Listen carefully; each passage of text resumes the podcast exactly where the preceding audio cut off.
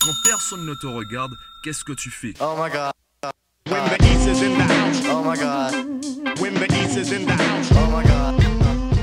Yo, je viens de terminer un cours, ben on est dimanche et justement aujourd'hui j'aimerais te parler de ton temps libre. Qu'est-ce que tu fais quand personne ne te regarde? Je vais te prendre mon exemple déjà par rapport au dimanche. Pourquoi j'ai mis un cours le dimanche? Ben déjà parce que les routes sont vides, Euh, généralement il fait beau et euh, je me sens beaucoup plus zen, beaucoup plus apaisé que par exemple le lundi matin. Donc personnellement je préfère travailler le dimanche matin que le lundi matin.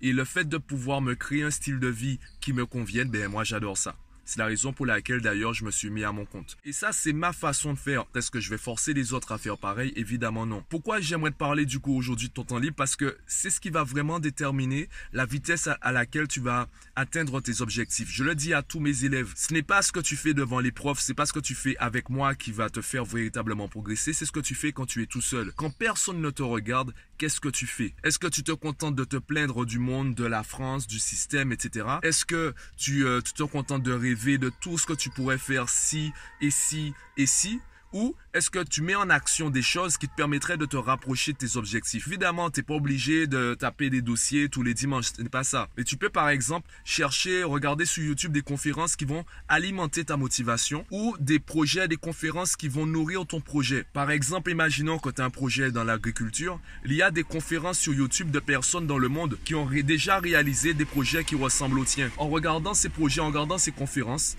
tu vas pouvoir trouver des outils, des façons de faire, tu vas peut-être trouver des idées que tu pourras mettre ensuite dans ton projet. Comment tu vas rentabiliser ton temps libre sur la semaine, c'est ce qui va déterminer ce que tu peux, quels objectifs tu peux atteindre. Tu n'as pas besoin de démissionner, de créer ton entreprise le lendemain. Tu peux déjà commencer par simplement faire des recherches, alimenter ton projet et ensuite peut-être commencer euh, en simplement créant un site internet, en faisant autour de en commençant dans ton quartier, ensuite dans la ville, ensuite euh, dans ton département, etc. Tu n'es pas obligé de sortir de ta zone de confort avec un seul grand saut. Tu peux commencer encore une fois dans ma vidéo sur la zone de confort, je le disais, tu peux commencer par sortir un orteil, puis deux, puis un pied, puis une jambe, etc. Donc commence peut-être petit. Et justement, j'aimerais terminer avec cela.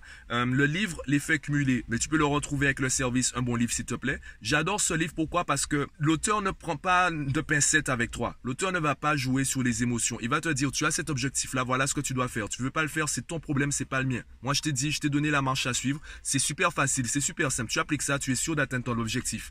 Le reste c'est de la motivation, c'est du blabla, c'est des émotions, ça ça me regarde pas. Si tu veux atteindre ton objectif, tu dois faire ça. S'il fallait simplifier le livre en une phrase qui ne dit pas tout, ce serait de petits changements qui apportent de gros résultats. Quelles sont les petites habitudes que tu devrais prendre ou les petites habitudes que tu devrais arrêter pour donner à ta vie une nouvelle trajectoire complètement différente de ce qu'elle a aujourd'hui? Et c'est ça le vrai pouvoir des habitudes. Et c'est aussi le vrai pouvoir du temps libre. Je prends mon exemple. Mon temps libre, c'est ce que Mathieu décide de donner à Mathieu. C'est les activités que Mathieu impose à Mathieu.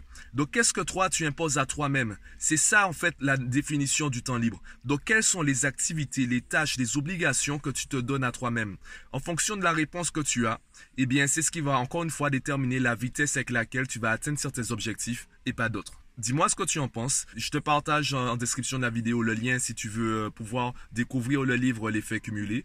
Dis-moi ce que tu penses de tout cela, quels sont aussi tes trucs et astuces. Et euh, ben moi je file profiter de mon dimanche et donc je te dis à bientôt.